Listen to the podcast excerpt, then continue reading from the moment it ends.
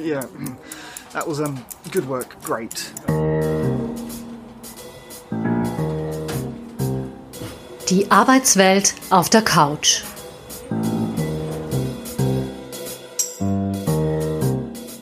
Willkommen bei Die Arbeitswelt auf der Couch, dem Podcast von Sonja Rieder, Karrierecoach und Psychotherapeutin und mir, der Podcasterin Doris Obrecht. Ihr hört die dritte Episode dieses Podcasts, der die Arbeitswelt auf die psychotherapeutische Couch legen, zerpflücken und so manche Hintergründe sichtbar machen möchte. Wir wollen in dieser Ausgabe über Entscheidungen sprechen und insbesondere über die, die sich im Nachhinein als vermeintlich falsch herausstellen und die man vielleicht sogar bereut. Wir Menschen treffen pro Tag ca. 20.000 Entscheidungen, die meisten davon unbewusst und intuitiv, dann gibt's aber noch die großen Entscheidungen, die der Berufs- und Studienwahl, der Partnerwahl oder des Wohnorts. Wie treffen wir Menschen eigentlich Entscheidungen, Sonja? Das ist von Typ zu Typ wohl verschieden. Es gibt die spontanen und dann gibt's die, die viel überlegen. Ich denke, idealerweise ist es, ist es so eine Mischung aus Kopf und Bauch, die einen die Entscheidung treffen lässt. Und was schon vorkommt, auch wenn man nur nach dem Kopf oder nur nach dem, was ja auch jetzt oft sehr empfohlen wird, ja, höre auf deinen Bauch. Und das Bauchgefühl hat es mir einfach gesagt. Ähm, und äh, es wird dann nicht rational äh, überprüft, ist das auch nicht optimal. Und es gibt schon auch, dass manche halt so entscheiden, also ein bisschen einseitig. Liegt uns Menschen das Entscheidungen treffen im Blut oder sind wir da eher unwillig? So generell gesagt. Naja, ich denke nicht, dass wir ganz so für diese hohe Komplexität, die momentan ist, gemacht sind, beziehungsweise dass wir schon auf der Höhe dieser Komplexität sind, die wir haben, weil ich das einfach bei den Anfragen auch merke oder bei den Anliegen, mit denen die Leute kommen. Man merkt auch, dass Menschen sich oft Vorwürfe machen dann, dass sie irgendetwas so und so entschieden haben, hatten aber damals gar nicht eine wesentliche Information, die sie dann im Nachhinein hatten und werfen sich das dann im Nachhinein vor. Das ist aber halt so bei hoher Komplexität, dass ja, man kann dann nur so entscheiden, dass man das Gefühl hat, das ist eine gute Entscheidung, man fühlt sich wohl damit und man hat es durchgedacht. Ob das dann ex post das Ideale ist, das, das kann man im Vorhinein halt oft nicht wissen weil bei vielen Parametern, ja, ist das halt so. Ja, was beeinflusst uns denn in unseren Entscheidungen?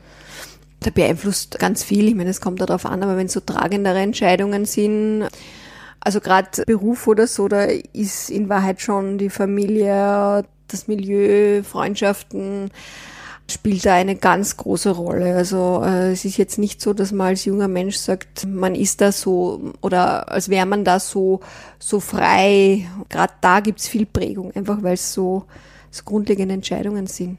Ist das den, den jungen Menschen bewusst? Nein. Nein. Meistens nicht. Macht es Sinn, es ihnen bewusst zu machen? Ja, das kann man schon versuchen. Es ist nur, wenn es äh, keine anderen Sicherheiten gibt, nützt das nicht so viel, weil es geht eben bei diesen großen Entscheidungen immer um den Umgang mit Unsicherheit und wenn man jünger ist, äh, ist der Wunsch umso mehr danach, irgendwelche Leitlinien zu haben.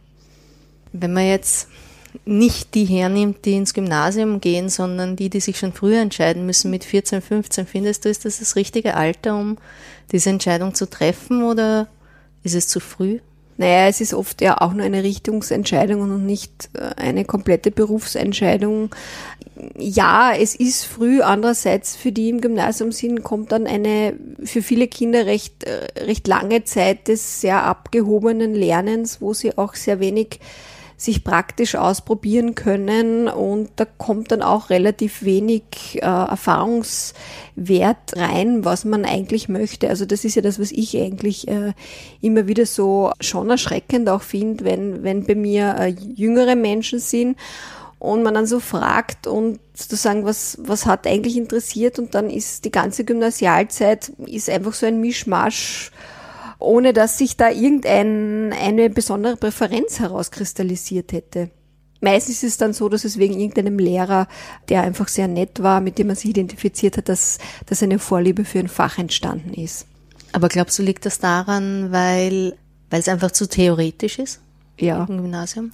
Ja, das glaube ich schon, dass das ein Problem ist. Für, nicht für alle Kinder, aber für viele. Ja. Es gibt schon die Kinder, die vom, vom Typ her so, so akademisch sind dass das passt. aber so das, das Praktische, auch was, was ja auch irgendwo das Selbstbewusstsein fördert, ist, ist einfach nicht im guten Rahmen möglich, so wie das momentan halt aufgestellt ist. Jetzt hast du schon schön gesagt, dass ja das mit 14 im Gegensatz zu früher, wo das, wo da ja meistens sogar schon entschieden war, was man wird. Wenn der Vater ja. einen Hof hat, wird man Bauer, wenn er, wie auch immer, dass es Richtungsentscheidungen sind und noch keine Berufsentscheidungen. Wie hat sich denn das verändert und wann und mit, aufgrund welcher Parameter diese, dass man sich nur noch richtungsweise entscheidet und dass dieser Weg nicht mehr so vorgegeben ist, wie das noch vor einigen Jahrzehnten war? Ich denke, ähm, das hat eben mit der Ausdifferenzierung von Berufsbildern und der Komplexität der Gesellschaft zu tun. Ich denke, das war ein, ja, eben auch ein, ein langsamer Prozess. Wenn man jetzt denkt, zum Beispiel, es hat in Betrieben oder in größeren Unternehmen diese, diese ganz starke Ausdifferenzierung, Marketing und Controlling und Personal. Und da gibt es ja heute noch einmal ganz viele Unterbereiche, in denen, die man sich hineinspezialisieren kann. So ausdifferenziert war es einfach nicht. Und insofern ist es ja auch gut, dass diese Richtungsentscheidungen möglich sind. Weil sonst, also wenn man sich sofort fürs, fürs Detail oder für die Nische entscheiden müsste, das wäre ja eine völlige Überforderung. Gut, dann springen wir mal ein paar Jahre. Dann hat man seine Richtungs Richtungsentscheidung getroffen und nach fünf Jahren, zehn Jahren, 20, 30 Jahren kommt man drauf, okay, das war definitiv in meinem Empfinden jetzt die falsche und die Leute bereuen das. Was bewegt einen denn dazu, eine Entscheidung zu bereuen? Es ist oft, also ich schaue äh, mit meinen Klienten schon, was eigentlich der Störfaktor ist, weil ich sage es vorneweg, meistens ist es die Problematik nicht äh, eine, eine per se falsche Berufswahl. Also das ist eine Minderheit, wo man wirklich sagt, die sind vollkommen im falschen Beruf. Es sind oft ungünstige Umstände oder es sind auch schwierige Kollegen oder also einfach Mitmenschliches, das da reinspielt, wo, wo man das Gefühl hat, es steckt und es wird dann sehr schnell der ganze Beruf in Frage gestellt. Ich habe schon viele Fälle gehabt, wo es dann einfach irgendein Detail war, was man dann behoben hat oder was sich manchmal dann doch beheben lässt, wo man auch, auch inhaltlich, sage ich, die meisten Berufe sind ja riesige Berufsfelder. Oft kann man dann einfach ein bisschen einen anderen Akzent setzen oder sagen, ich möchte mir ein bisschen mehr in die Richtung entwickeln und weniger von dem innerhalb des ganzen Berufsfeldes. Und da also da gibt es schon Möglichkeiten. Ja, also dass jemand wirklich schlicht im falschen Beruf war, das ist am ehesten da, wo es wirklich einen großen Traum gegeben hat. Äh, das ist am öftesten, würde ich sagen, bei künstlerischen Berufswünschen der Fall. Dass die dann ähm, ja. Künstler werden wollten und es genau. ist nicht aufgegangen. Ich hätte so wahnsinnig, ich wäre so wahnsinnig gern zum Film gegangen oder ich wäre so gern Schauspielerin geworden oder sowas. Aber auch in diesen Fällen kann man ja das herausarbeiten, was so wesentlich war und es ist oft später auch ein Ausleben eines Teilbereichs von diesem ursprünglichen Wunsch schon möglich. Halt oft ohne, dass man dafür Geld kriegt. Ja. Jetzt kommt man erst im Nachhinein drauf, dass man eine Entscheidung vielleicht die falsche war oder mhm. wie sie sich auswirkt auf die Realität. Ja. Gibt es sowas wie falsche Entscheidungen überhaupt? Oder sind es eher schlechte Entscheidungen? Ich würde es eher als schlecht entscheiden, weil das falsch und richtig, die, diese Dualität suggeriert ja, dass das von vornherein hätte klar sein müssen oder dass es immer ein objektives richtig und falsch gibt und das ist oft gar nicht so einfach. Ja, ich finde es eher mit dem, mit dem Gut und weniger gut. Ich meine, mir fällt schon ein Fall ein, zum Beispiel von einer jüngeren Frau, so um die 30, die kommt zu mir und sie, sie hat Jus studiert und sitzt dann halt irgendwo in der öffentlichen Verwaltung und das passt halt überhaupt nicht, die ist furchtbar langweilig. Äh, und dann reden wir so, wie es überhaupt zu dem Studium gekommen ist und so weiter. Und dann kommt heraus, naja, es hat ja eigentlich die Mutter schon, schon immer gesagt und sie selbst auch, sie hat immer das Kreative geliebt. Die hat auch ähm, eine, eine kreative Schulausbildung gemacht und das ist genau ihrs. Aber aus Vernunftgründen, weil sie geglaubt hat, dass sie mit dem Kreativen nicht wird überleben können, hat sie das studiert. Und jetzt sind wir genau an dem Punkt, an dem sie schon vor acht Jahre vorher war, dass das eigentlich ihres ist. Und dann haben wir halt äh, geschaut, wie, wie sie sozusagen die Kufe wieder dorthin kratzen kann und schaffen kann. Und da hat es schon Möglichkeiten gegeben. Aber das ist so etwas, wo ich sage, da in dem Fall haben das, sie hat selber so gesehen, auch andere haben es so gesehen, offensichtlich die Eltern und trotzdem war, also war da der Eindruck, dass das jetzt ein Jus-Studium oder hätte genauso gut ein Wirtschaftsstudium oder Medizinstudium sein können, eine Art von ewiger Sicherheit bedeutet, was aber heutzutage auch überhaupt nicht mehr so ist. Aber wie, wie hält sich das denn, dass eben genau diese Vernunftberufe wie eben oder Vernunftstudien noch gewählt werden von so Leuten wie der Person, die du gerade ja, es gibt eben Orientierung, nicht? Also Medizin oder, oder Just, das sind überhaupt zwei Studienrichtungen, wo man sich halt konkrete Berufsbilder, die es schon lange gibt, vorstellen kann. Und das ist gerade für viele Junge auch äh, ein totaler Wunsch, dass sie einen Beruf haben, von dem jeder weiß, was es ist. Das macht auch das Erklären einfacher, das kenne ich von mir selber. Jetzt sind viele Bücher über das Treffen von Entscheidungen geschrieben worden. Da findet man einen ganzen Haufen. Ja, ja. Über Reue oder das Bereuen findet man weniger. Mhm. Was für einen Stellenwert hat denn das Bereuen von Entscheidungen und damit einhergehend in logischer Konsequenz auch das Ändern der Richtung oder Berufswechsel?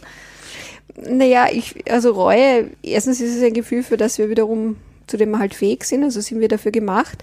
Und es hängt mit dem Entscheiden schon auch irgendwo zusammen, ja, weil das alles im Leben so aufgeht, ideal und man nie was bereut, das würde das Leben eigentlich vollkommen so flach machen auch. Das gibt einfach energetischen Schwung, auch eine Reue. Ecken und Kanten.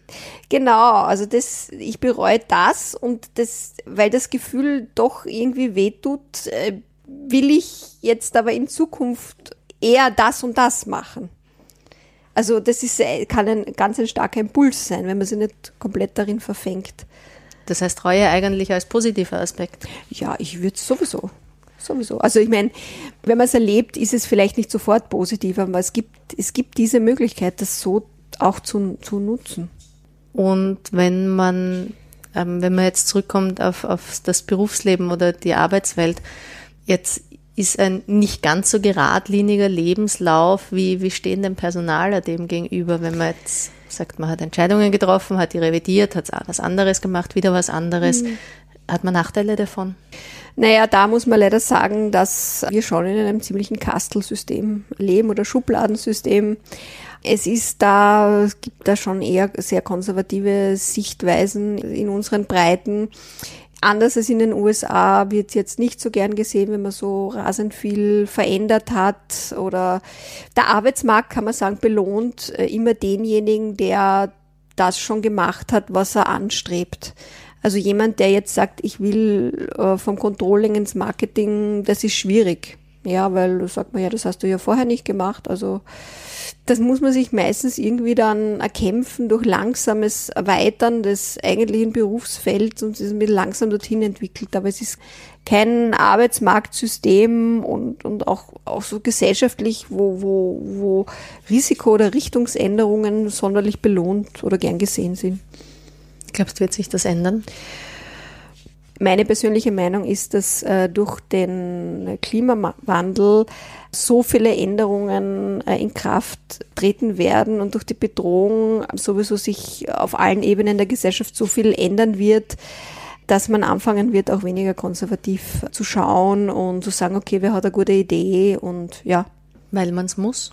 Ja, weil man es muss. Mhm, genau eh auch ein bisschen auch schon durch Digitalisierung und so weiter und diese Start-ups und das ist auch schon so in die Richtung, ja, da stellt sich halt wer in, der ist jung und hat eine gute Idee und das ist ja auch was, aber ich glaube, das wird noch viel mehr kommen. Wäre ja eine durchaus zu begrüßenswerte Entwicklung, oder? Ja, das wir werden es einfach brauchen. Also ich ja. denke mir das auch manchmal, wenn, wenn, wenn jüngere Klienten dann sozusagen mit dieser Sicherheit im Job, ich, ich verstehe es gut, aber ich denke mir dann oft, da, da, da kommen jetzt in den nächsten 10, 15, 20 Jahren solche Herausforderungen auf einer anderen Ebene, wo manches, was jetzt wichtig ist an Werten, weniger wichtig sein, weil es wird sich einfach viel, viel verändern. Wird das auch das Bildungssystem verändern?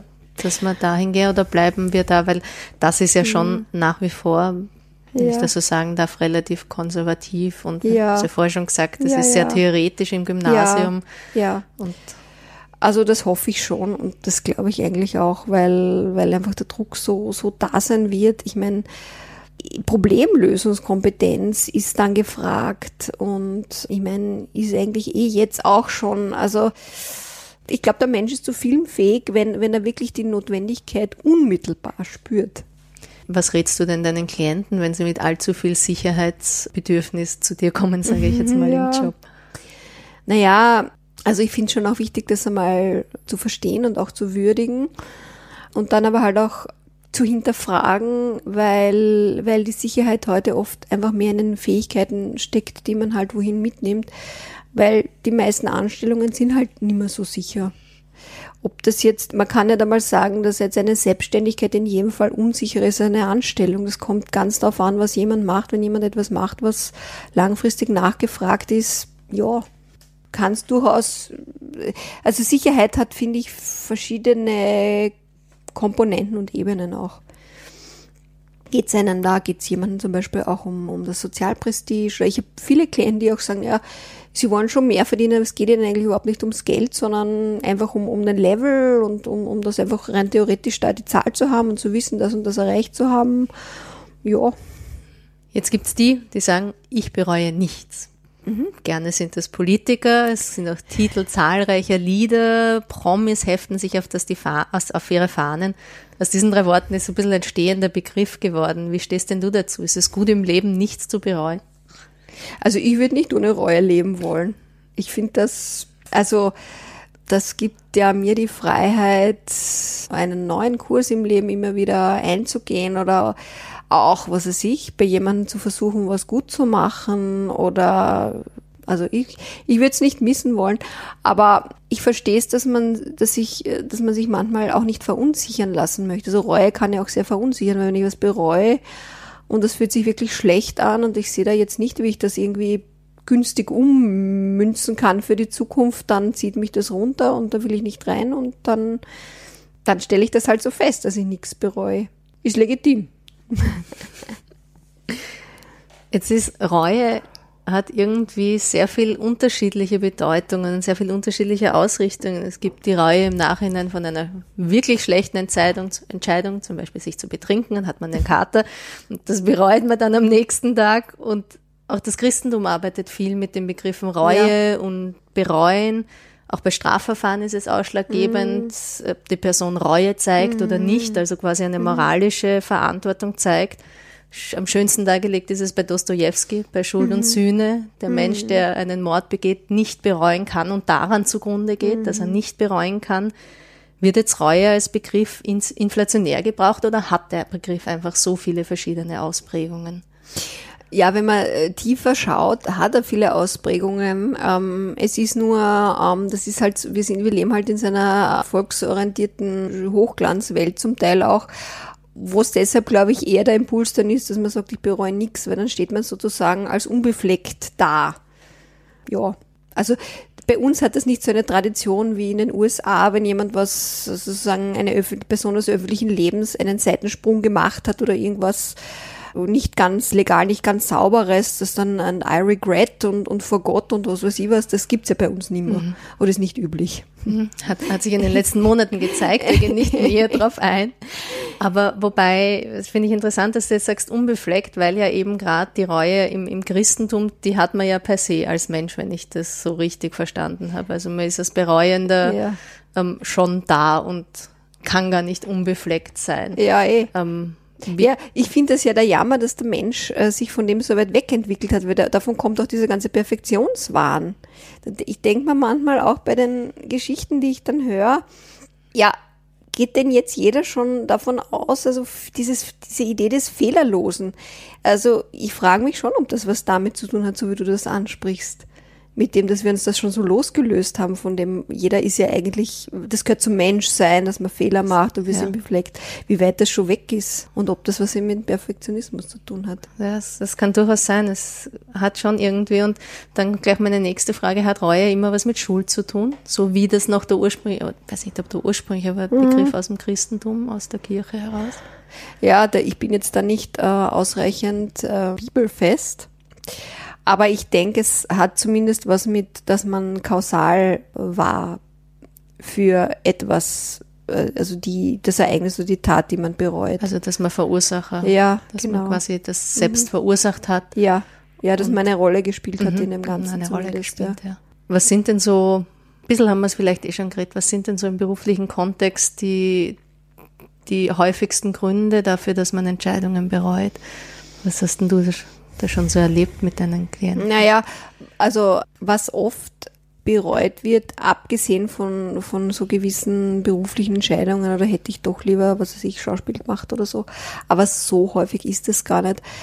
Was sehr oft bereut wird, ist eine gewisse Blauäugigkeit oder Naivität, die sich die Menschen dann zuschreiben, weil sie gewisse inoffizielle Spielregeln in einem Unternehmen äh, nicht, äh, nicht rechtzeitig erkannt haben, weil sie zu gutgläubig waren, weil, ja, weil sie Opfer einer Intrige geworden sind, weil sie gemobbt worden sind, weil sie, und es kommt dann oft das, also das hätte ich nie gedacht, dass es sowas gibt.